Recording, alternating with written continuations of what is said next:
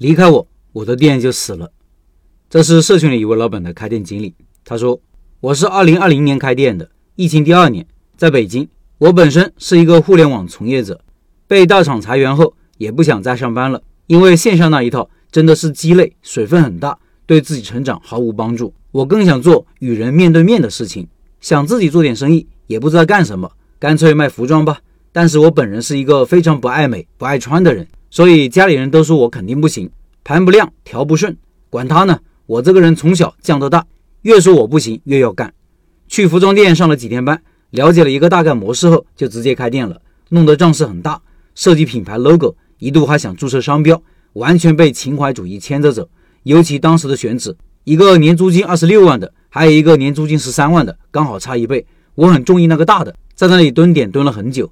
自己初次开店，也不知道怎么看人流，每天都在那里蹲着，始终下不了手。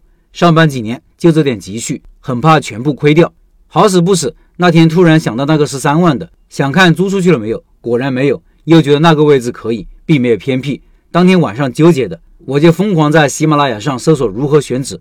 这时候小而美跳出来，吸引住了我。我当时看完了所有开店笔记的底层逻辑，当时跟我心里不谋而合。尤其是那句“先活下来，别讲什么情怀”，这其中的谈判转让费就不多说了。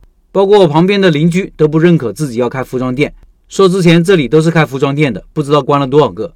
二一年十月份开起来了，完全是靠服务制胜，一个几十块钱的吊带都笑呵呵半天，大概用了半年多的时间回本。自己一个人看店，从早盯到晚，上货的时间就关门或者我老公看着。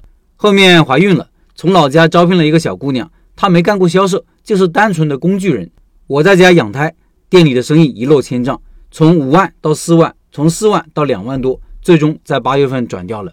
当时怀着孕关的时候，心里在流血，真的舍不得。如果好好经营，一定是没问题的。可是自己没有精力。这个店关掉的最重要的原因，就是自己没想过招人，总觉得自己庙小留不住人，就算有能力的人也不肯来，过于停留在思考层面，也没有去做，完全依靠老板个人魅力。后面老顾客看到我不在都不买。其实我也在思考如何摆脱老板娘的角色，不然自己要累死，天天守在店里才能赚到钱，那还不如上班去。如今孩子八个月了，那颗想创业的心又蠢蠢欲动了。但是发现有孩子后，胆子变小了，不像之前那样说干就干。女人创业太难了，太多牵绊了。这次想换个行业，想听听老陈的想法。以上是老板的分享，下面是我的一些想法。第一，对于第一次就开店成功的人，我都挺佩服的，说明悟性挺高，是可造之材。第二，老板的成长是需要过程的，第一次开店能把开店的事情理顺。把店开起来，并且做到盈利，就已经很成功了。至于对人的管理，生意如何甩手，如何提高店铺的运营效率，如何复制，如何扩张等等，这些都是属于第二层面的能力了。一般开店两三年以后才会有点点感觉。第三，关于服装店，我觉得核心能力有两个，一个是选品，这关系到老板的审美；二是销售能力。